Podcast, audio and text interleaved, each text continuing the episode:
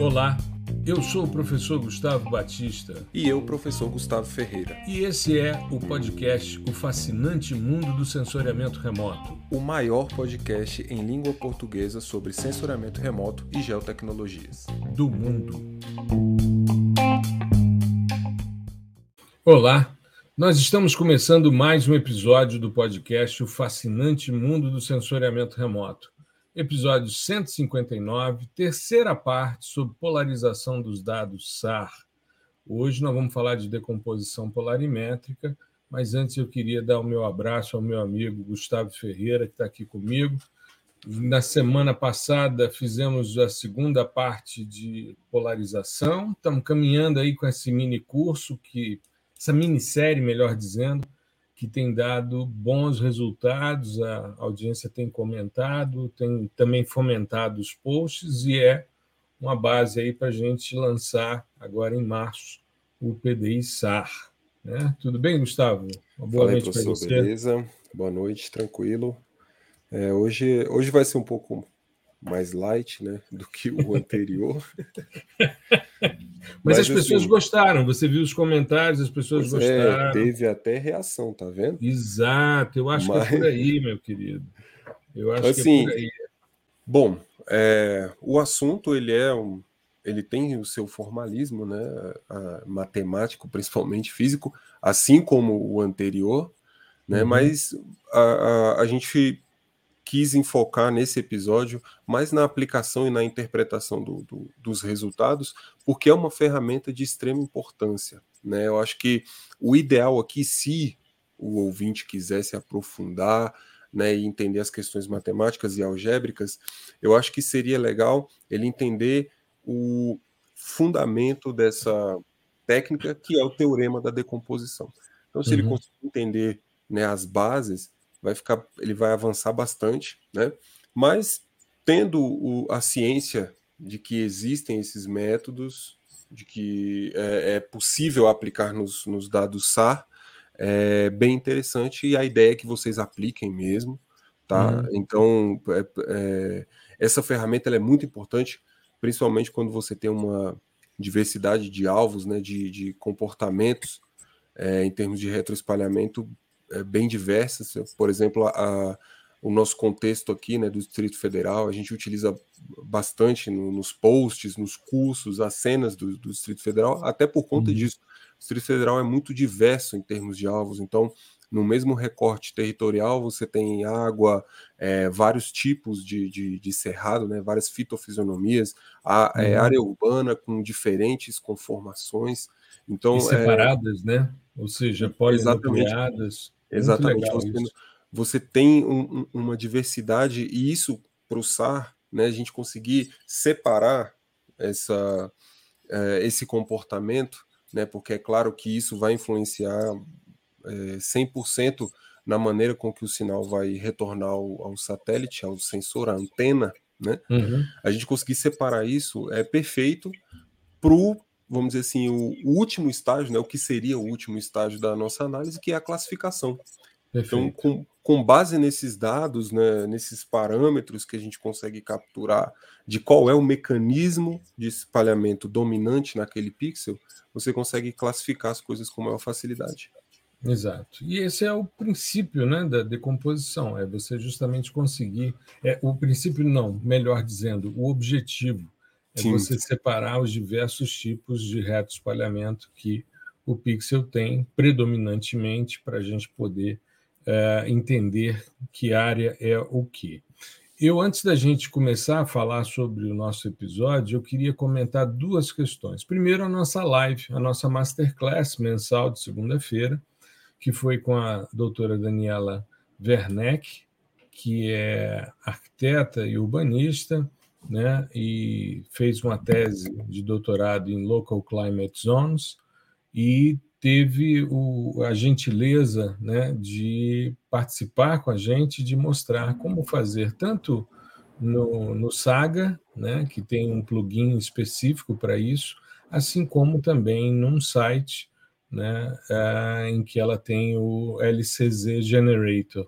Então, para quem não teve oportunidade de assistir, a live está aberta no nosso canal, como todas as masterclasses. e o ideal é que você assista, depois faça também para as suas áreas. É uma, uma possibilidade bastante importante em termos de classificação, principalmente quando a gente pensa, como Gustavo salientou, no Distrito Federal, com esses núcleos diversos, com estruturações diferenciadas em termos de tecido urbano, em termos morfológicos, e cada um com uma resposta uh, para o campo térmico uh, urbano e que acabam interferindo de forma diferenciada e conseguir separar essas diferentes uh, eh, LCZs ou zonas climáticas locais é bastante interessante. Foi um, um evento bastante legal, né, Gustavo? Sim, foi é muito interessante, né? A, a, o, o, espectro de, de algoritmos, de métodos, enfim, que a gente tem para classificar os dados, que é um método de classificação, né? E... Não deixa de ser, né? É uma é. classificação, é. inclusive se baseia em inteligência artificial e um resultado muito legal, sim, muito legal, principalmente com essa diversidade que a gente tem de conteúdos é, interpixel e intrapixel que a gente tem dentro Sim. das áreas urbanas do DF, né? E é legal porque, assim, ela, no exemplo é utilizado o Landsat, né? Uhum. E geralmente, quando você classifica aqui o Distrito Federal pelos métodos mais convencionais, uhum. a coisa fica um pouco mais homogênea, né? Ele, ele agrupa bem, né? E bem, entende-se assim, ele agrupa muito uhum. alguns pixels, e no LCZ você teve uma separação assim absurda, né? São 17 classes, né? Uhum. E você conseguir imprimir isso na, nessa escala compatível com o pixel do Landsat é muito é, é muito interessante assim e as coisas batem com, com bastante acurácia, né? Foi para cima de 75, né? É, acho que foi 78%, né? Pois é. É, eu achei muito, muito legal. Eu tinha participado da banca, tanto de qualificação como de defesa, e é, fiquei então encantado. Já estava é, já sabendo. É, não, e você também, né? Você participou. Você é, eu li, eu, eu, eu, li, mas eu, eu peguei mais o finalzinho, né? Eu, uhum. eu, eu consegui ajudá-la na parte de análise estatística. Isso já como se fosse uma pós-classificação. Né? É. A, a, gente acabou trabalhando ali um pouco com estatística para entender a distribuição do, da, das classes, né? Isso depois de classificado e tratado e tal. Então, é, ela me procurou para isso. É, inclusive, né, até falei na, na live que a gente fez em R, contrariando todo mundo. Não fiz em Python, mas porque é, é, eu já tinha algumas coisas, né? Já prontas para esse tipo de análise em R. Então, uhum. como ela estava precisando ali, é, era, era assim, era um, né, um plus que ela queria, uhum. porque tinha um tempinho, estava sobrando um tempinho. Pô, será que a gente consegue fazer isso? Cara, nesse tempo eu consigo com R, porque eu já tenho muita coisa pronta. Sim. E, e ficou bem legal, né? É, eu, não, eu não lembro se eu tenho nessa máquina aqui, porque nesse meio tempo eu troquei de máquina. Mas esse, esses scripts estão aí em algum lugar e um dia a gente uhum. transforma isso em post aí e coloca para o pessoal. Exato. Mas foi, foi bem bacana e né, por conta disso você acaba lendo é, a, o trabalho e tal. E foi aí que eu tive contato, né? Como eu disse, eu não tinha é, conhecimento das LCZs. Uhum. E, e é eu li. recente, né? 2012. É, exatamente. A é 2012, é uma coisa muito recente.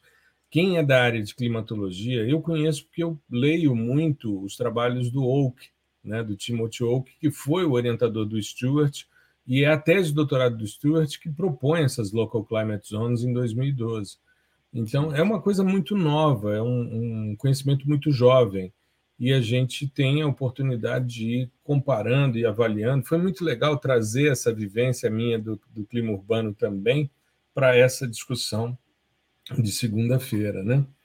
Pois é, e, e bom, o, o, os três, né, que conhecem bastante o Distrito Federal, e aí é legal que a gente pode destrinchar de fato, né, se a coisa deu certo, se foi para um caminho bacana, porque isso também é uhum. é interessante, né? Imagina só se a gente fizesse, sei lá, do Bangladesh, um negócio que a gente nunca nem foi, não sabe como funciona direito, né? É, uhum. tinha, é, fica difícil você falar com alguma propriedade. E aqui não, né? A gente decidiu jogar em casa porque para esse tipo de estudo é extremamente importante que você conheça. Inclusive, ela mostrou as, a, as fotos né, da, da visada, é, o Sky View Factor, né?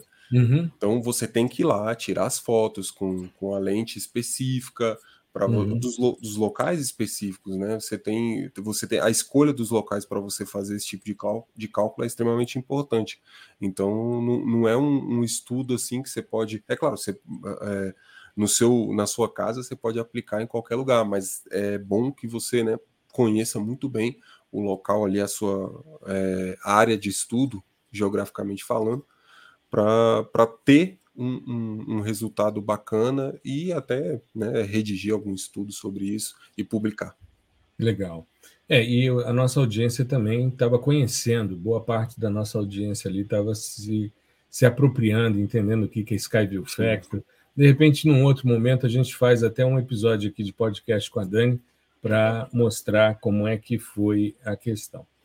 Eu queria ainda salientar duas coisinhas antes de começarmos. Me perdoe quem está ouvindo, é porque tem muita coisa aqui que a gente precisava conversar. Tem que passar. Primeiro, é, primeiro o post é do Gustavo essa semana, mais especificamente hoje, na quarta-feira. Né? Aliás, ontem, na terça-feira, o Gustavo é. fez um post sobre a linguagem Go, que é a linguagem da Google.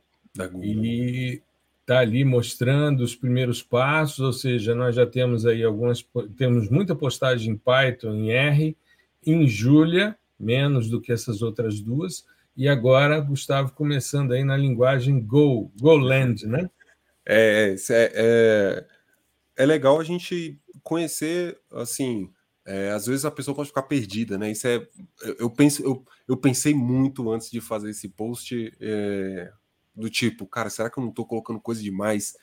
Porque tem muita gente que é iniciante, aí fica, ah, então eu tenho que estudar essa, tenho que estudar essa, tenho que estudar aquela. Não, escolhe uma uhum. estuda. Eu estou indicando as que são mais palatáveis, vamos dizer assim, né, para a pessoa é, seguir caminho, e aquelas que também têm uma intimidade com, com o gel, uhum. né, que, que são mais fáceis de ser implementadas. É, e, é, Google, assim, né? Google é Google Maps, é Google Earth, é Google exatamente, Earth. Então exatamente. é uma linguagem super apropriada, né? E eles têm, né, essa, essa linguagem, ela é muito bacana porque ela está presente em vários projetos que são de aplicação web, né? Por exemplo, é Docker, Kubernetes, que é de containerização, que foi um dos assuntos que, que surgiram nas perguntinhas lá. Uhum. Inclusive, eh, na, na, minha caixinha de perguntas, inclusive hoje é quarta-feira e eu esqueci de fazer. Eu vou fazer, eu, que eu faço segunda, né? Então amanhã é. eu vou fazer sem problema, mas eu lembrei agora. E surgiu uma questão dessa sobre o profissional gel do futuro, né? O que, que ele deveria, ou o que, que seria legal estudar, na minha opinião, tá? Claro, uhum. isso na minha opinião. E aí eu falei que o futuro seria voltado para aplicações web, né? E, então o cara teria que manjar de redes, né? Então, a redes, aquele negócio protocolo TCP, IP, não sei o que, sim, é exatamente isso. Portas uhum. e tal, o cara tem que saber. E também essa, essa parte de containerização, né? Docker, Kubernetes, que é bastante utilizada, principalmente dentro da lógica de clouds, né? Da, da computação em nuvem, é, uhum. AWS, que são serviços de cloud computing, né? É, da Amazon, da Google. Então é uhum. é importante você saber. E Go tá por trás de muita coisa disso aí. Inclusive roda para caramba em vários servidores da Google. E ela possui essa, é, essa interface também com Gel para a gente conseguir desenvolver algumas aplicações. A comunidade também é muito grande, como você falou, por ser da, da, da Google, né? É, uhum. É, então o pessoal já faz muito essa, essa questão de como se fosse uma tradução, né? Como se você criasse uma, uma espécie de API por exemplo, do GEDAL, é, do Leaflet, do Mapbox, que são bibliotecas conhecidíssimas, frameworks conhecidíssimos de gel, e o cara uhum. faz uma abstração daquilo para a gente conseguir rodar em Go, né? E meu, meu intuito, como eu falei, é mostrar essa diversidade. É, logo mais também eu, eu vou ver a viabilidade disso de inserir o JavaScript em si, né? Não o JavaScript dentro do Google Earth Engine, que é o que o pessoal está acostumado mas o JavaScript mais puro, vamos dizer assim, uhum. assim, porque é, é, uma, é a linguagem dentro das aplicações web é a linguagem mais utilizada. E é uma linguagem de alto nível também. Né? Então eu acho legal o pessoal é, ter noção de que existem todas essas. Né? Eu acho que Python, Python é bacana, porque Python estava no lugar certo, na hora certa, né? E uh, veio junto aí com esse boom do machine learning, deep learning, é isso mesmo, é ótimo, é maravilhoso, mas é legal você conhecer outras também. Né? Se você quiser uhum. se enveredar nesse mundo, ninguém é, que trabalha como um programador, desenvolvedor, fica refém de uma única linguagem. Né? Se você chegar, por exemplo, para uma pessoa e ela falar, ah, eu sou desenvolvedor, eu sou programador, e ela falar assim, ah, minha linguagem preferida é essa, não, não é assim, tem alguma coisa errada. Tá? Uhum. É, não, a gente não tem que ter essa, esse tipo de preferência. A gente tem que dançar conforme a música. O que está indo uhum. legal no mercado agora, né? E entender que tudo isso vem de uma única base. E aí é coisa para outro episódio a gente falar sobre essas, né, essas linguagens de mais baixo nível. E inclusive, se você for ver aí, quem está por baixo disso tudo é C e C. Né? Então é, é, é, bacana, mas como falei, é para um outro um outro episódio. Mas é legal, gostei que teve, teve bastante interação com, com uhum. o post, né? É, é, quando eu soltei o story com o mascote, aquele, aquele bichinho azul é o mascote, né? Da, da linguagem. Ah, Aí só duas, só duas pessoas acertaram. Ah, linguagem Go e tal, não sei o que. Outros ficaram mais perdidos. Mas é legal, é, agora vocês já sabem que existe. Então já pode buscar aí documentação, bibliotecas e botar para rodar. Maravilha, maravilha. É, uma outra coisa que eu acho que é importante a gente comentar foi o post que nós fizemos na sexta-feira passada sobre o Chat GPT. Ah, é, em novembro do ano passado, a OpenAI, né, o OpenAI, é, que é uma empresa de inteligência artificial, né, e disponibilizou o acesso ao Chat GPT, que é uma estrutura bastante interessante de textos, né? em que você entra com perguntas, com questões, por exemplo, às vezes de códigos, para ver bugs em código, é, escrever e-mails, uma série de possibilidades. E eu fiz alguns testes, né? entrei, estava muito disputado, consegui entrar de noite, e eu fiz uma pergunta e fiz uma postagem sobre isso que era justamente o que, que eu preciso, quais são as habilidades e competências que tenho que desenvolver para me destacar no mercado de sensoriamento remoto. O sistema, rapidamente, eu, inclusive o post eu mostro ele respondendo, né, ele construindo isso é, em, em português. A gente pode fazer a pergunta em inglês. Aliás, o chat GPT, é, o OpenAI, no, no Discord é só em inglês mas aqui no, no, no, site né, você consegue fazer as perguntas. E eu fiquei bastante feliz, Gustavo, porque é, quando você começou a sua fala comentando a respeito do episódio passado em que a gente abordou os vetores, as matrizes, hoje a gente falando sobre a questão da decomposição, a primeira, primeira habilidade e competência que ele traz é conhecimento sólido em física e matemática. E diz que é importante compreender como os sensores capturam e medem os dados. E aí ele vai falar sobre habilidades práticas de processamento e análise de dados, familiaridade com diferentes tecnologias de sensoriamento remoto, os diversos sistemas sensores, habilidades em programação, e ele cita Python e R, né? É, além disso, conhecimentos de SIG, ciência da computação, habilidades em comunicação, flexibilidade e capacidade de trabalho em equipe, que serve para tudo, e atualização constante de conhecimentos e ferramentas. E aí eu fui fazendo o link com o que a gente vem fazendo nas redes sociais, o que a gente vem fazendo no podcast, nas masterclasses mensais, nos nossos cursos online, ou seja, dentro de tudo que ele elencou ali, e é um sistema que vai sendo treinado constantemente, né? E te traz uma resposta bastante eficiente. Eu fiquei impressionado como ele escreve um e-mail, né? E ele tem mexido tanto que tem universidades agora que vão voltar a pedir que os alunos façam as provas e os trabalhos em papel e lápis para evitar que o sistema é. faça. Eu acho que a, a, pessoa tem que ter bom senso ao usar uma ferramenta como essa, né, para saber que você precisa é, ter um procedimento ético para utilizar dados de inteligência artificial. Assim Sim. como o Mid Journey. Né? O Délio estava comentando comigo uma coisa que eu achei muito interessante. Ele comentou que um cara fez um experimento, pediu para escrever uma história infantil sobre um determinado contexto em quatro parágrafos. Depois ele leva cada parágrafo para o Mid Journey e pede para o cara fazer por inteligência artificial as ilustrações que representem aqueles parágrafos, e aí você consegue é, um livro é, infantil em quatro parágrafos, em quatro páginas, ali totalmente feito em inteligência artificial. É muito legal, é um futuro é, promissor, a gente vem falando sobre isso em processamento de imagens, tanto machine learning como deep learning, mas é sempre a gente ter né, noção. Ele, inclusive, comentou que tinha é, falado sobre alguma questão que era eticamente incorreta, era sobre questão de religião. Uhum. Ele queria, ele fez uma pergunta do tipo: me convença e tal a seguir tal religião. E a resposta foi: olha, eu posso lhe explicar o que, que é a religião, mas eu não posso lhe convencer. Isso é uma questão pessoal, foro íntimo então é interessante que você procure orientação nesse sentido.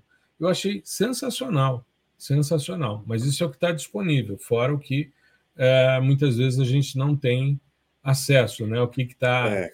né, nos bastidores e tal. Isso é o que está público e é legal que tem essa perspectiva mais ética, né? Sim. Assim, ó, eu tenho uma consideração e uma confissão. Hum. Primeiro, uh, o, o, o sistema, né, agora está quase impossível de você utilizar, porque está sempre cheio. Né? É... Mas se você não se deslogar, quando você entra, você tem acesso. Então, é, então faz o seu login de noite, não, não desloga. Fica lá. Então, sai do site, apaga, desliga sua máquina e tal. Quando você entrar, ele vai entrar com você lá. É só você Aí, fazer assim, logout. Tem, tem, já tem, já existem anti é, GPTs, né? Que uhum. ela consegue identificar, opa, isso aqui tem uma, a, a uma probabilidade muito grande de ter sido feita por uma inteligência artificial. Esse texto, enfim. Eu não sei com uhum. imagens, tá? Mas com texto já, já consegue fazer isso. É, inclusive, eles querem colocar né, uma espécie de assinatura no texto gerado pelo GPT para dizer que aquilo realmente foi feito por uma inteligência artificial. Legal. Então, se, se você pegar, copiar e colar, tá errado, né? Então, uhum. Então, assim, tem, tem como você fazer essa, é, essa contra também. É... Agora, uma confissão, eu já uso o chat GPT há um bom tempo, desde que foi lançado. É, assim, agora popularizou mais, né? Mas eu, eu, eu testei bastante o beta e tal. E para que, que eu uso? É, eu, geralmente eu uso para otimizar código. Né? Às uhum. vezes o código demora, tá demorando, cara, o que, que, será? Qual é o gargalo aqui? Aí eu peço. Existem ferramentas que fazem isso, né? São chamados uhum. profilings, eles já fazem isso, mas eu gosto de pedir para ele porque ele me dá várias sugestões. Oh, você pode fazer isso, pode fazer aquilo, pode fazer aquilo outro. O, o importante, inclusive, ele escreve um, um, um, códigozinho pequeno, um exemplo, né? Já em uhum. código ali e tal. O importante é você saber fazer a pergunta certa. Uhum. E para certos contextos, por exemplo, processamento digital de imagem de satélite, geoprocessamento, ele ainda é meio mambembe, sabe? É, eu, já mais de uma vez que eu estava, por exemplo, lendo um, um cubo muito grande, do tipo com 10 mil bandas, 11 mil bandas, e aí ele fica, né, rodando ali, porque ele tira da, da, da estrutura original e coloca no array. Só que aí um por um. Aí fazendo isso, cara, demora horas, dias e tal. Aí eu vou lá, pergunto pro GPT se tem alguma maneira de otimizar. Uhum. Aí não, tem uma maneira assim, assim, assado, e nunca dava certo, nunca dava certo. Aí eu, não, eu conheço os frameworks e as bibliotecas de é, é, programação paralela, computação paralela, multiprocessing, né? Você usa, utilizar diferentes núcleos e tal. Aí eu, eu perguntava como otimizar com essa. Isso tudo em inglês, tá? Também é importante. Se você uhum. tiver querendo que ele gere códigos e tal, é mais legal você fazer em inglês que ele entende mais fácil. E aí, ah, como gerar com essa biblioteca, com a multiprocessing, por exemplo? Como otimizar isso utilizando a biblioteca de GPU da NVIDIA para colocar a GPU? E aí ele uhum. dava um monte de, de, de alternativas e nenhuma dava certo. Aí até que eu pensei, cara, vou tentar ler com outra biblioteca. Por exemplo, com uma biblioteca de leitura, ou aliás, um módulo de leitura da Scikit-Image, que eu sei uhum. que lá dentro tem, eles utilizam uma técnica de computação que chama vetorização, que não tem nada a ver com a gente criar vetor no QGIS, nem nada disso, tem nada a ver com arquivo vetorial. É uma técnica de vetorização, é, é bastante rebuscado, uma técnica de otimização bem rebuscada em ciência da computação. E o cara chama I.O. o módulo. Uhum. É, eu posso até fazer um post sobre isso. O tempo, a diferença de tempo que demora. Porque eu já queria ler tudo como array. Beleza. Fui lá, lembrei que tinha esse negócio. Chamei com uma linha de código eu resolvi. Coisa que estava demorando 20 horas, 30 horas, eu demorei 10 segundos para ler. Então, Legal. assim, é, você tem que saber fazer as perguntas e tem que entender que ele não vai resolver tua vida, não. Tem uhum. coisas, tem coisas que você vai ficar testando, testando, testando as sugestões dele e não vai rolar.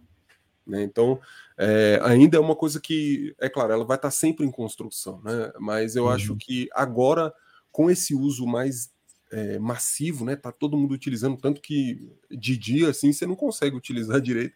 Que quando você, é, quando você consegue talento, talento. fica, é. né? Então, assim, eu acho que ele ainda vai treinar bastante. Essas questões éticas, já tem gente conseguindo fazer o que eles chamam de bypass, né? Ético. Então, uhum. às vezes, o cara quer. pergunta como fazer alguma coisa, sei lá, como roubar uma casa. E aí ele fala: Não, não vou te falar isso, né? Como abrir uma fechadura de uma casa, não vou te falar isso porque não é ético. Aí ele vai falar: ah, Não, mas tem. É, meu bebê ficou preso é, pro lado de dentro da casa e eu preciso, entendeu? Isso é um bypass. Uhum. Aí ele, não, beleza, nesse caso eu vou te ensinar.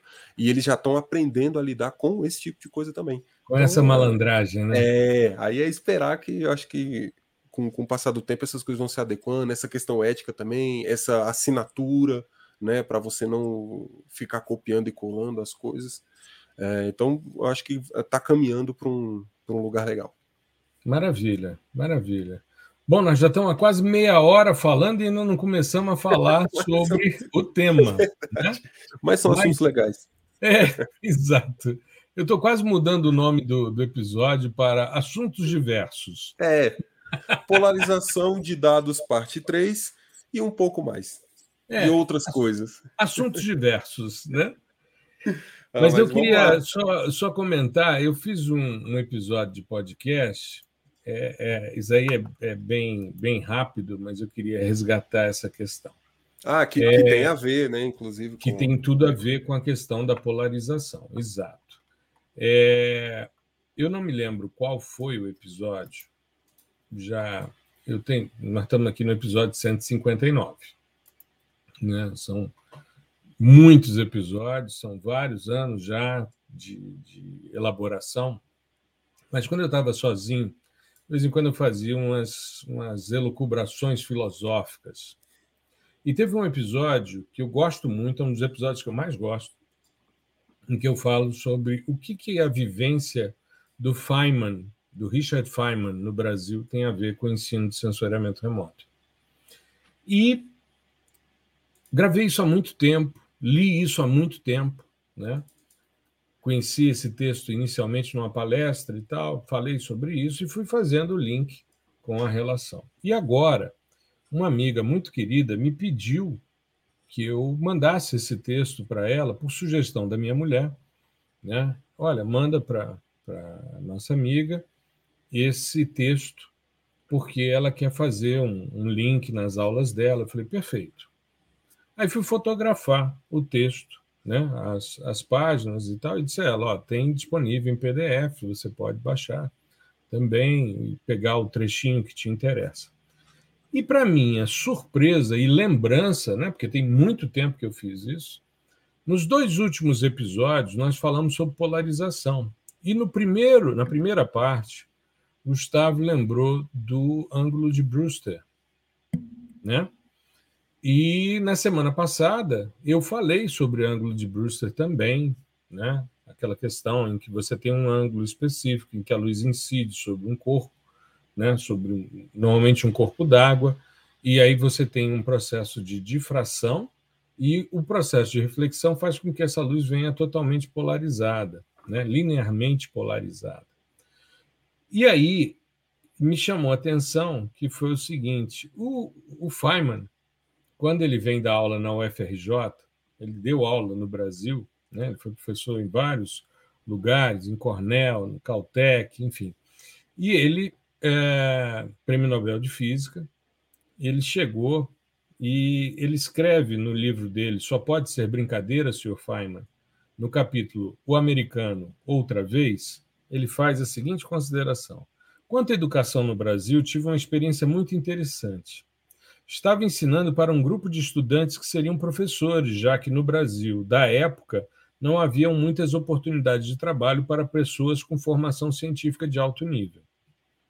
Esses alunos, esses alunos já tinham feito muito, muitos cursos, e o meu seria o seu curso mais avançado em eletricidade e magnetismo. Equações de Maxwell, daí por diante. As equações de Maxwell, lembrando, né, Maxwell é, compila uma série de equações, as leis de Gauss, a lei de Gauss para o magnetismo, a lei de Faraday de indução e a lei de Ampère. E aí, essas quatro equações, Faraday consegue organizar a lógica do eletromagnetismo. Muito bem. A universidade se distribuía por diversos edifícios da cidade, pela cidade, e tal curso foi num prédio de frente para a Bahia, Bahia de Guanabara. Descobri uma coisa muito estranha. Os alunos respondiam imediatamente às perguntas que eu fazia. Mas quando fazia de novo a pergunta, a mesma pergunta, sobre o mesmo assunto, até onde me lembro, eles não sabiam responder. Olha que loucura. Por exemplo, certa vez eu estava falando sobre luz polarizada e distribuí entre eles algumas fitas de Polaroid, né, para funcionar como filtros para polarização. Beleza. A luz só atravessava o Polaroid quando seu vetor elétrico, num certo sentido, então expliquei que, é, perdão, repetindo, a luz só atravessa o polaroide quando seu vetor elétrico vai num certo sentido. Então expliquei que, observando se o polaroide está claro ou escuro, é possível descobrir como a luz está sendo polarizada. Se ele está claro, a luz passa, se ele está escuro, a luz está sendo bloqueada. Essa é a função dos filtros de polarização. E é assim que se é, polarizam os, o, o vetor campo elétrico, né, no, na questão dos dados SAR, para a gente ter, como a gente já falou desde a primeira, os dados desde do, do, do dado single pole até os dados full polarizados, né? Enfim, uh, pegávamos uh, primeiro duas fitas de Polaroid que girávamos até que recebessem o máximo de luz. Assim, se podia afirmar que as duas fitas estavam recebendo luz polarizada no mesmo sentido que passava por uma das fitas passava podia passar pela outra, né? Então você não teria o bloqueio. Então perguntei como seria possível descobrir o sentido absoluto da polarização dispondo de uma fita só de Polaroid. Eles não tinham a menor ideia. Eu sabia que isso exigia um pouco de sagacidade, então lhes dei uma pista. Olhem a luz refletida pela Bahia lá fora. Ninguém disse nada. Então perguntei: Vocês já ouviram falar no ângulo de Brewster? Sim, senhor. O ângulo de Brewster é o ângulo em que a luz refletida de um meio com um índice de refração fica completamente polarizada. Que foi o que a gente falou nos dois últimos episódios. Beleza.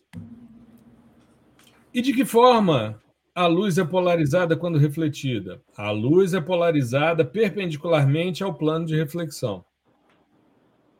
Agora eu tive de pensar. Eles sabiam aquilo de cor e salteado. Sabiam também que a tangente do ângulo é igual ao índice, o índice de Brewster. E então perguntei. Nada. Eles acabavam de dizer que a luz refletida de um meio com um índice como a Bahia era polarizada. Tinham dito ainda de que forma ela, ela era polarizada. Olhem para a Bahia lá fora, através do Polaroid. Agora virem o Polaroid. Falei. Ah, está polarizado, disseram eles. E aí, ele vai é, continuar aqui a fala dele, são nove páginas que ele vai trazendo essa, essa discussão com outros exemplos, mas ele fala que ficou bastante impressionado com o fato das pessoas saberem a teoria, muitas vezes sabem deduzir as equações, chegam aos resultados, mas não percebem o fenômeno quando ele ocorre. Uhum. E isso é um ponto extremamente importante quando a gente fala de educação. E o ensino de sensoriamento remoto é repleto disso. A pessoa, muitas vezes, eu acho engraçado, Gustavo, é, a pessoa, muitas vezes, se depara com uma imagem como a dos, as imagens iniciais do James Webb. Né? as primeiras imagens divulgadas. A primeira imagem mostra uma lente gravitacional, a distorção de espaço e tempo previsto por Einstein, e algumas pessoas destacam isso. Perfeito. E tem uma das imagens iniciais que me chamou muita atenção, que foi a percepção da presença de água na atmosfera de um exoplaneta, mais ou menos do tamanho de Saturno né? o ASP 93, se não, ou 96, se não me falha a memória. E você vê que ela já falhou, porque eu não sei direito o número. Mas isso é o quê? É a percepção das feições de absorção dos gases de efeito estufa na faixa do espectro óptico refletido. Ponto. A percepção da feição em 1.4 e 1.9, que todo o espectro de transmitância atmosférica, quando a gente quer falar dos gases, a gente mostra, para explicar o que é uma janela atmosférica, foi o que os caras usaram para encontrar o bloqueio de luz, ou seja, a inversão, né? ao invés de ser a transmitância, uma transmitância zero, é um bloqueio de 100% de radiação, ou seja, é uma inversão. Eles só inverteram o gráfico. Sim, Aí você sim. mostra um para o outro e os caras. Ah, então é com isso que eles fazem? É exatamente com isso. E esse, para mim, é o grande gargalo, Gustavo é que no nosso processo educacional as pessoas não veem aplicabilidade, as pessoas não veem como as coisas se relacionam, se interrelacionam. Você estuda a matemática de forma estanque, como uma linguagem, mas muitas vezes você não vê como isso pode ser é, adaptado para a compreensão de fenômenos físicos. Por exemplo, eu, eu falo disso no, na educação básica, tá? Não estou falando na educação superior, não. Estou falando na educação básica. Uhum. É o ser comum. Ah, mas o ser comum não precisa saber física. Cara, mas ele precisa entender quando é que ele tem, por exemplo, um problema com a panela de pressão dele. Ele precisa entender como é que, de repente, ele freia o carro dele, que pode ser um problema que ele está se deparando. Ah, mas na física a gente ensina dessa maneira. A física é que mais se aproxima dessas realidades. Mas se ele pegar, por exemplo, o processo de oxidação de uma esponja de aço, de uma palha de aço, né? É, ele não faz essa correlação com o processo de oxirredução que é visto na química. É muito raro esse tipo de, de discussão. E eu vejo isso como um gargalo. Quando Feynman traz essa, essa questão, ele mostra a importância que a gente tem de rever o nosso processo de ensino-aprendizagem. E é por isso que na semana passada, quando você estava falando da equação e descrevendo a equação como um todo, depois a gente conversando, eu falei: olha, Gustavo, a minha função ao longo dos últimos 30 anos é traduzir isso para que a pessoa entenda para que serve. Sim. Eu consigo hoje, por exemplo, dar um curso de processamento digital de imagem sem entrar no formalismo matemático. Eu sei da importância desse formalismo físico, matemático, né, e das relações químicas, quando a gente está vendo as feições de absorção e tal, principalmente na faixa do espectro óptico refletido. Mas é interessante porque isso me chama a atenção. O Feynman é um cara brilhante, é um cara brilhante, foi um prêmio Nobel de Física, um uma das grandes mentes do século XX.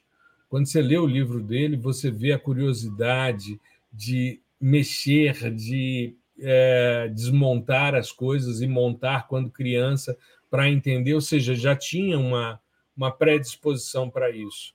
E é muito interessante a gente pensar nisso. A pessoa sabe a teoria, mas ela não reconhece o fenômeno na prática. Sim. Né? Sim. Aí eu lembrei dessa questão que eu acho que introduz bem a questão da polarização para a nossa discussão de hoje. Né? Sim, sim. É, então, a, essa hoje, né, o que a gente vai ver basicamente são métodos de você separar é, o mecanismo de espalhamento dominante no pixel uhum. por meio da polarização, da informação uhum. de polarização, na verdade. E uhum. é, a gente vai ver que existem formas de você fazer essa separação da própria matriz de espalhamento, né? É claro, uhum. são mais complicadas, elas são mais difíceis, a gente só vai citar aqui, né?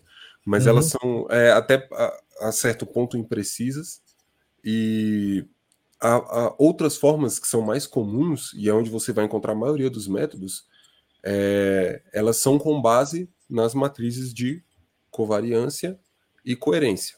Né? Lembrando e por que isso que a gente estudou vetores Exato. e matrizes no episódio passado. Exatamente. Então, é uma continuação. Você vai extrair essa, essa decomposição com base nos elementos que, que compõem a sua matriz de covariância ou coerência. Lembrando que os dois descritores são análogos, né? É, uhum. Vai mudar pouca coisa, só os autovetores, mas eles, eles são utilizados em casos de polarização específica. Quando você tem um sistema dual, um cross, um full, né? Uhum. Então, isso vai, vai depender da sua aplicação. Agora, o, o que é Uma interessante... coisa interessante, antes da gente avançar, sim, sim, é que é, a aplicação desses, desses dois grupos, né?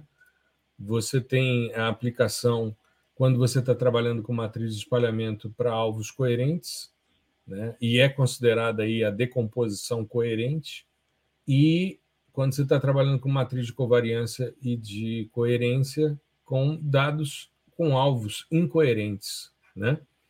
Isso que é a, a maioria dos, do, Sim, dos casos, né? boa é... parte do, dos processos são decomposições incoerentes, né? Baseadas em alto valor, alto vetor e baseado em modelo, né? Sim. E também os modelos híbridos, né?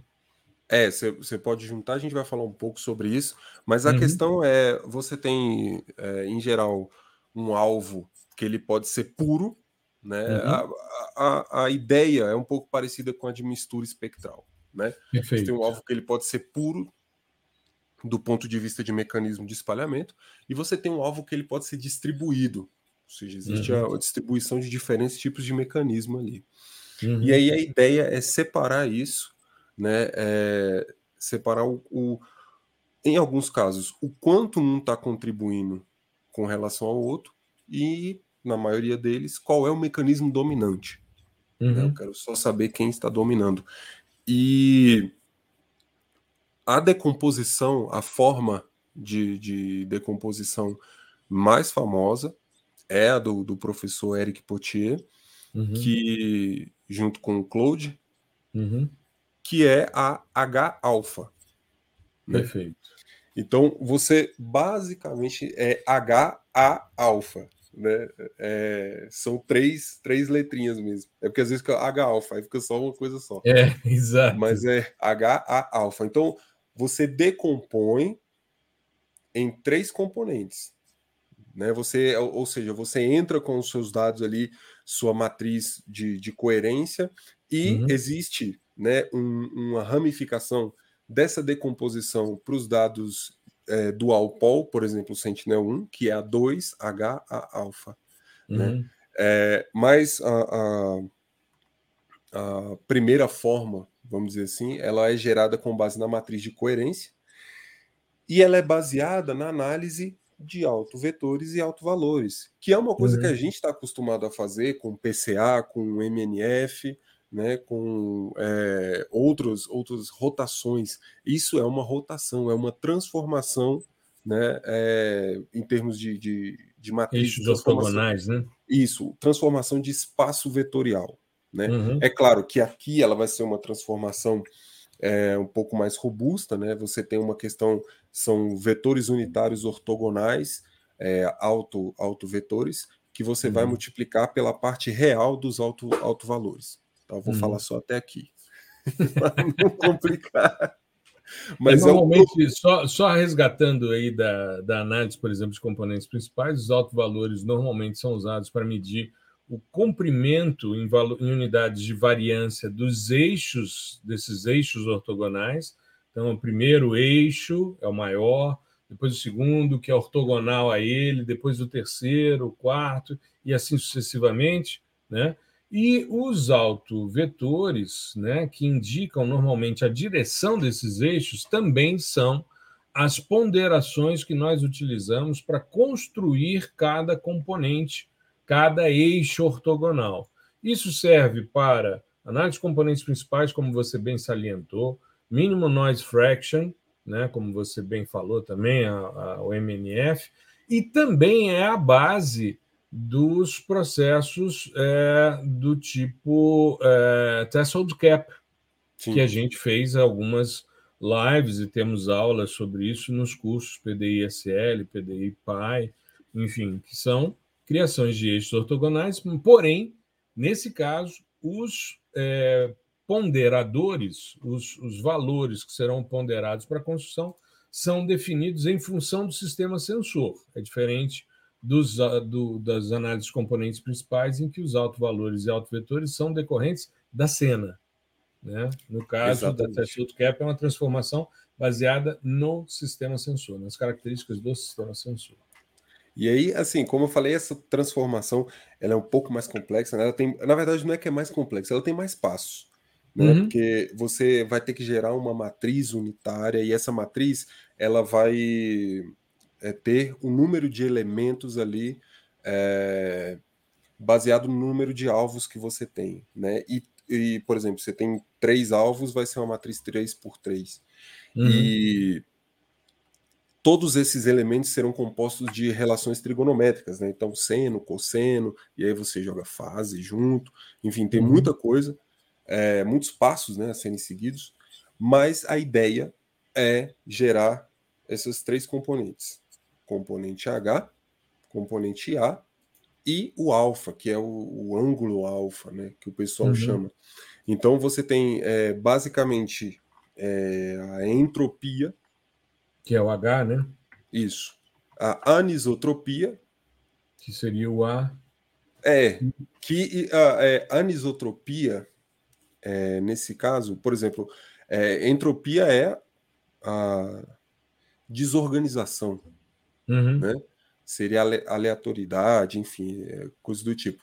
E a anisotropia seria algo próximo do. Não do Uma inverso. direção preferencial? É, é, é por aí. É, uhum. Só que o que, que acontece? Eu queria só foquei um pouquinho na anisotropia, porque ela é um componente que ela depende de uma formação de polarização que não temos no, no, no Sentinel-1. Tá? Então a anisotropia ela fica de fora do da quando você coloca a decomposição no sistema Sentinel. E aí uhum. vira 2H alfa de fato. Tá? Uhum. Então tem uh, essas pequenas diferenças. O ideal, né, assim, o, o método foi criado para você trabalhar com dados é, quadpol. Né? Perfeito. E, assim, não significa que o outro está errado. Mas, por exemplo, é essas ajuste, três. Né? É um é, essas é, é, é uma adaptação para você conseguir ter um, um, uma estimativa legal dos mecanismos né, dominantes ali também no Sentinel 2, ou uhum. Sentinel uhum. 2, no Sentinel 1. Né? É, e assim, por que é isso? O, existe depois do cálculo dessas componentes, essas componentes serão imagens, tá? Uhum. Da, da, com as mesmas dimensões da, da sua imagem original. Então a gente pode separar isso, fazer composições coloridas com essas componentes, que é o que o pessoal costuma fazer, né? É, eles colocam o, o, os parâmetros ali juntos, por exemplo, o ângulo alfa que vai variar aí de 0 a 90 graus. Então você coloca isso numa perspectiva. Você pode colocar fazer um fatiamento unidimensional disso, ou você pode colocar uma composição colorida junto com as outras componentes e daí entender quais são os mecanismos dominantes. Né? A, a, por exemplo, quando você coloca numa formação específica a, a composição colorida, o que está mais verde ali vai ser espalhamento volumétrico, né? Não significa que é vegetação. Tá? Isso é uhum. é importante que é até uma coisa que o próprio é, Potier fala que essa, essa confusão com as cores, né? Porque tem uma, uma, uma conformação específica, uma ordem específica das bandas com as componentes, que, é, por exemplo, o especular fica azul, aí o volumétrico fica verde, aí tu pronto. O que, que é, o que é azul é água, o que é verde aqui é, é vegetação, e o que não é nem verde nem azul é, sei lá, área urbana. Né? Uhum. E, na maioria dos casos, quando você tem esse tipo de alvo presente na sua, na sua cena, vai ocorrer isso mesmo. Né? É, só que não é, é, essa regra, na verdade, não é uma regra, isso não vale para todos os casos, tá? É só uhum. uma forma de você enxergar próximo ao, ao que a gente está acostumado a ver de imagens de satélite, né, em termos de, de, de cores. Tá? Uhum. Agora, o que, que é o interessante nisso aqui? É você gerar essas três imagens com as componentes e definir? Não.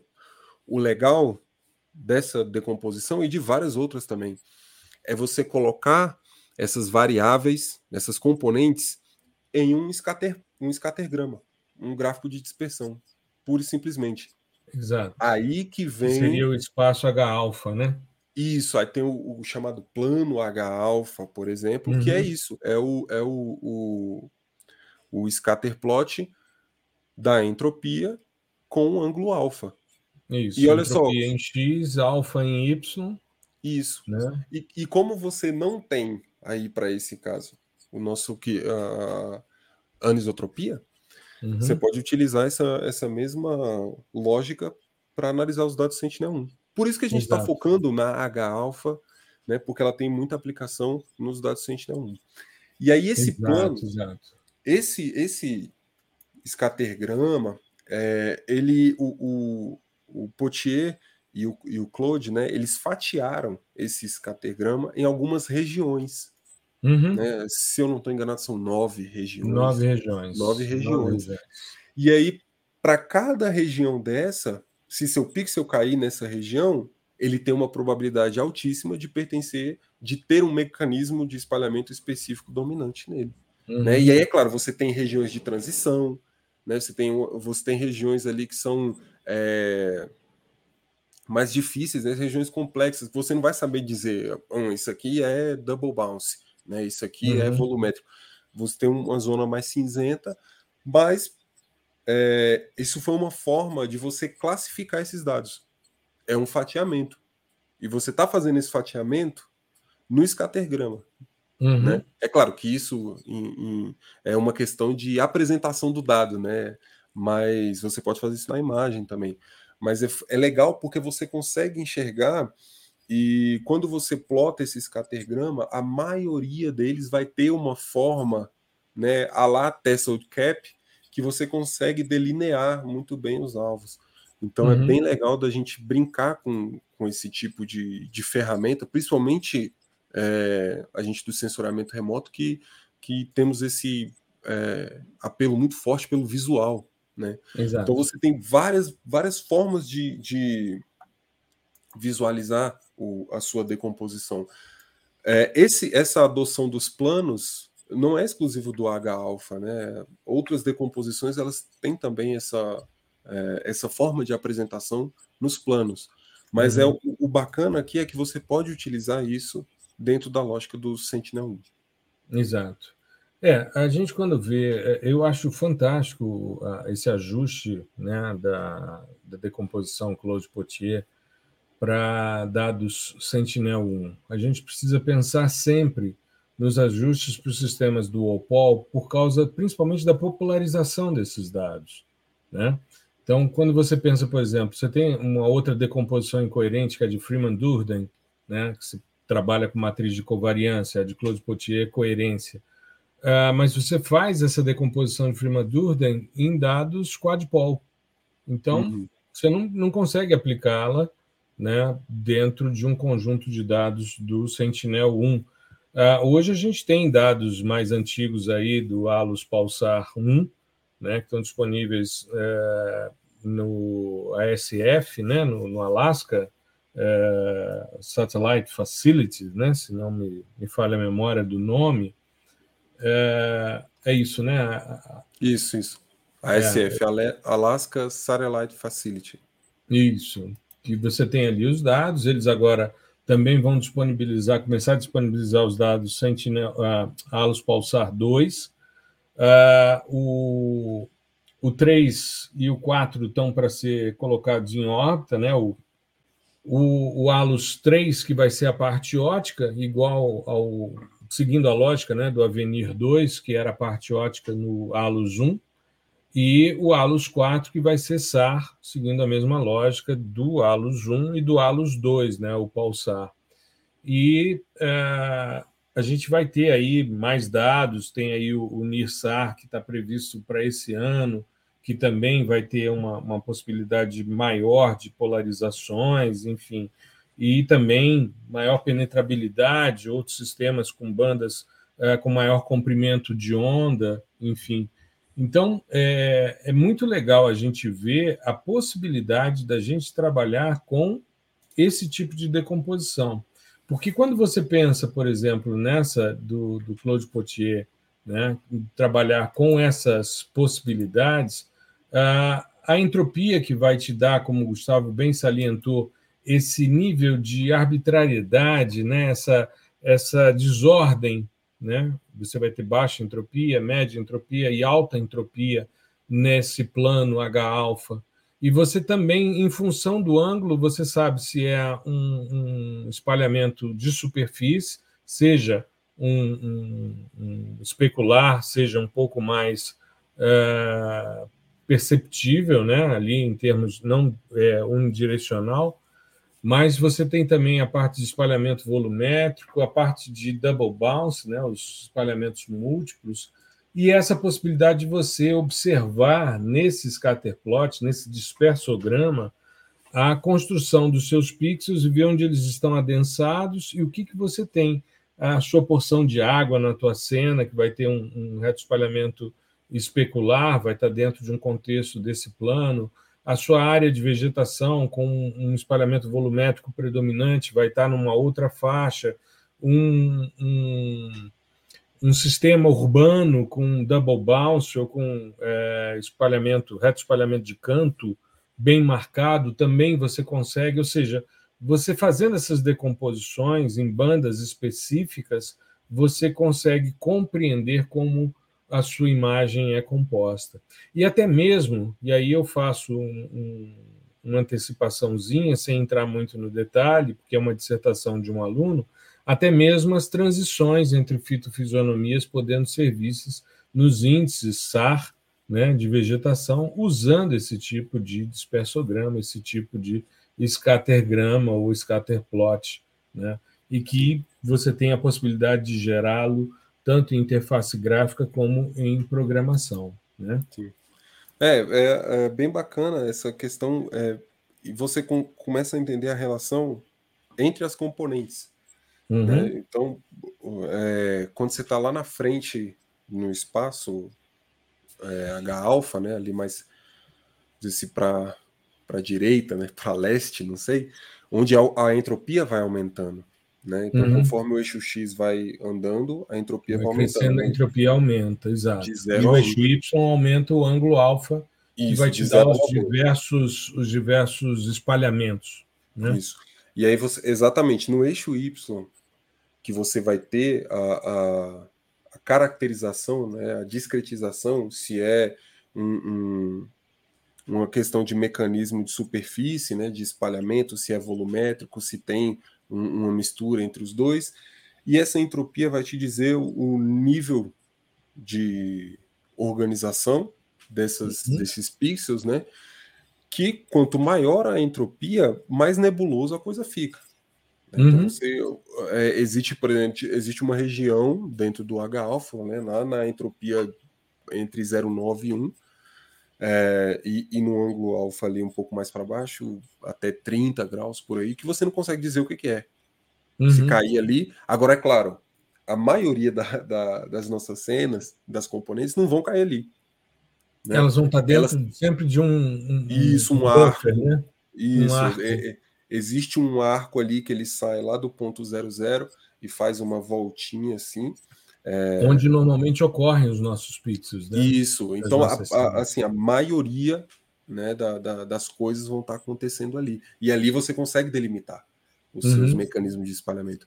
Então é, é muito bacana você prestar bem atenção na leitura, na interpretação do plano H-alfa. E aí você não precisa, a partir do momento uhum. que você tem, é, não que não precisa, mas é, com isso você já resolve boa parte do seu problema, caso uhum. o seu uhum. problema seja é, classificação por separação de mecanismos de espalhamento. Porque a partir daí você não precisa rodar um, um Random Forest, SVM, é, CNN, seja lá qual for o método de classificação. Você simplesmente faz um fatiamento. Uhum. Ah, eu quero separar só quem é volumétrico. Beleza.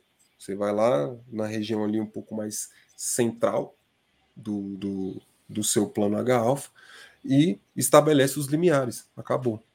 Exato. Né? Você, não, você não tem um, um, um incremento aí de, de, de métodos de classificação para isso. Né? Você até pode usar, por exemplo, se estiver trabalhando com a perspectiva temporal, igual a, na minha tese eu trabalho com a perspectiva temporal. Uhum. E ainda não cheguei nas séries temporais de é, é, séries temporais polarizadas, né? Decompostas, na verdade.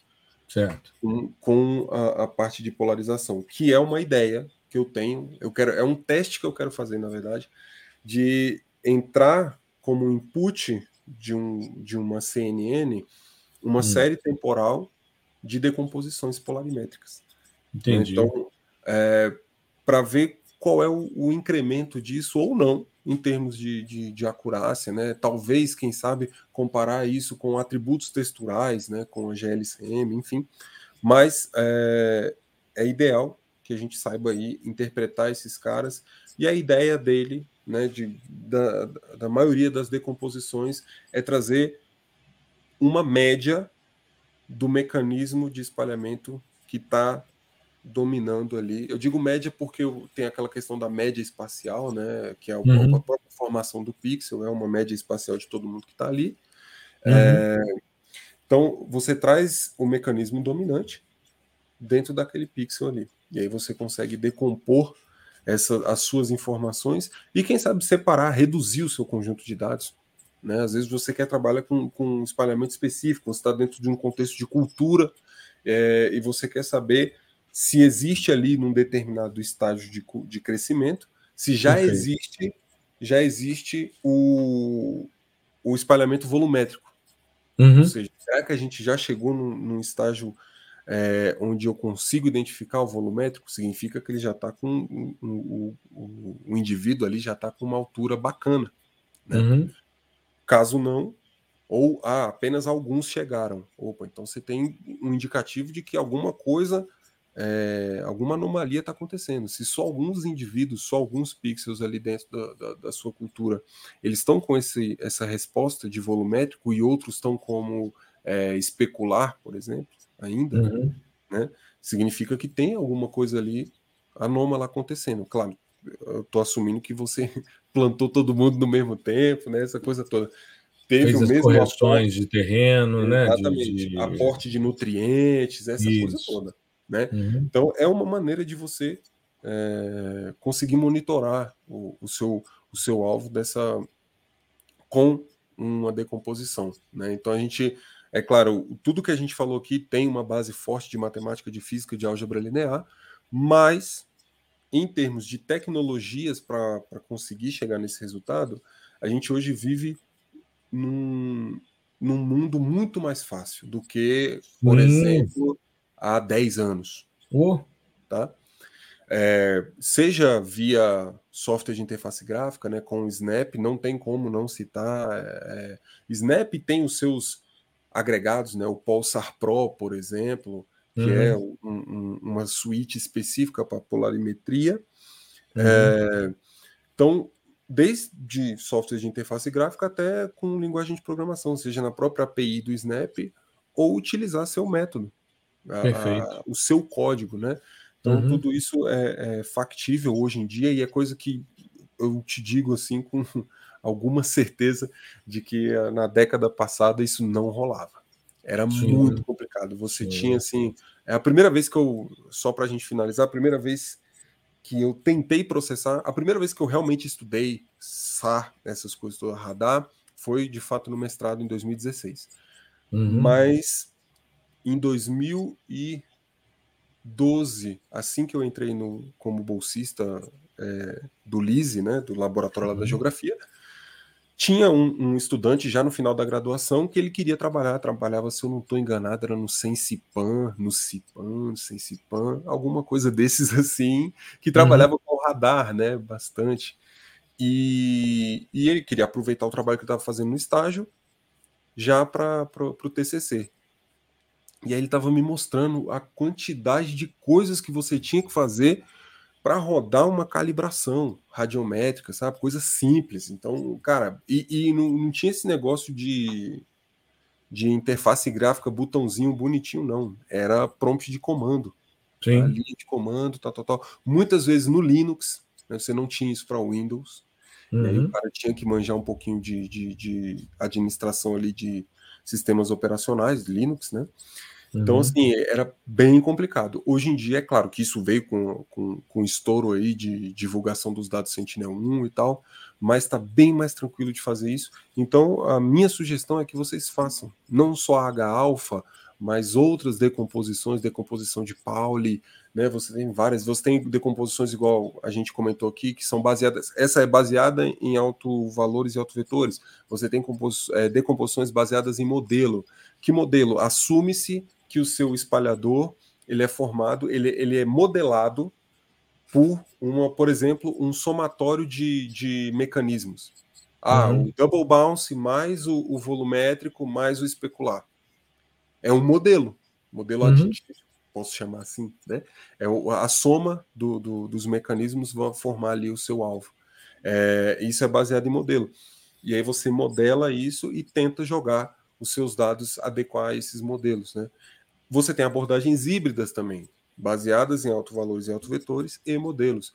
Então tem uhum. muita coisa hoje em dia. Você pode é, tentar colocar isso numa perspectiva de inteligência artificial, tentar criar uma decomposição a partir de uma rede neural convolucional. É possível, né? Uhum. Desde que você nutra o seu modelo, é, a sua rede, com o, o, os dados corretos para que ele aprenda como se como, como deve ser um dado, uma decomposição, como, como deve se comportar um, um, um pixel que tem um mecanismo de, de espalhamento dominante do tipo X, Y, Z, uhum. você vai conseguir também. Inclusive, é um trabalho super legal. Você pode comparar com essas decomposições clássicas. Né? Exato. Então tem muita coisa a ser estudada ainda. Aqui a gente está dando só o pontapé. No próximo episódio, a gente fala sobre aplicações, então a gente vai mostrar os trabalhos né, que utilizam é, das decomposições e de outras questões polarimétricas também, né? Uhum. Para é, deixar um pouquinho mais claro para vocês em termos de aplicação, não só de método. Você falando da dificuldade que era em 2012, agora imagine comigo nos anos 90. Eu nem imagino. Chegaram no laboratório. A brincadeira que rolava era o seguinte: você compra uma imagem de radar e ganha uma imagem Landsat para poder interpretar. Porque era muito difícil, cara. Quando, quando o primeiro contato meu foi em 97 com o Radarsat. Uhum. E depois com os dados GERS, né? Tinha um colega que fazia doutorado com os dados GERS. Eu acompanhei. E, cara, não tinha nada, Pesado, né? nada pronto. Depois, hoje você tem no, no Spring, você tem módulo para processamento de radar. O Snap é, sem dúvida, um grande software, se não o melhor que a gente tem. Sim, eu acho o melhor, é assim, de, de, software, é, de interface exato. gráfica tem um esforço grande do pessoal do INPE para no, no Spring ter vários módulos e tal, mas o Snap é, é sensacional e como você bem lembrou, o Pulsar também, né, que é um módulo agregado, tem um módulo dos indianos de índices de índice SAR de vegetação, de vegetação, que também faz parte. Né? Tem, um, tem... tem um plugin para o QGIS, mas ele está incorporado no Snap. Sim, sim. Então, tem, tem o, o software de phasing unwrapping também. Sim, é o, sim. O SNAFO, que ele está colocando. O SNAFO também. Tá Essa parte de interferometria está disponível, dá para trabalhar com tomografia, tem um monte de coisa legal Sim. que pode ser feita dentro do, do Snap, né? Enfim, eu acho que é por aí. A gente falou sobre polarização, falamos de outras coisas também que são importantes da gente trazer, essas, esses outros aspectos mais diversos. Nos estendemos um pouco para começar, mas né, chegamos acontece, aí. Acontece. É, faz parte, faz parte. É sempre um bate-papo muito legal quando a gente se junta, né, Gustavo? A gente conversar e trocar ideias. É, é acho que o ideal é esse. Não necessariamente falaremos só de polarização, só, né? Uhum. Às vezes aparece muitas vezes um assunto correlato como o ângulo de Brewster que a gente comentou e depois você lembrou que tinha na, na, na publicação é, exato. do livro do tem episódio Tem um episódio específico sobre isso aqui. e aí Valeu. resgatar isso foi uma grande delícia, foi uma oportunidade muito legal.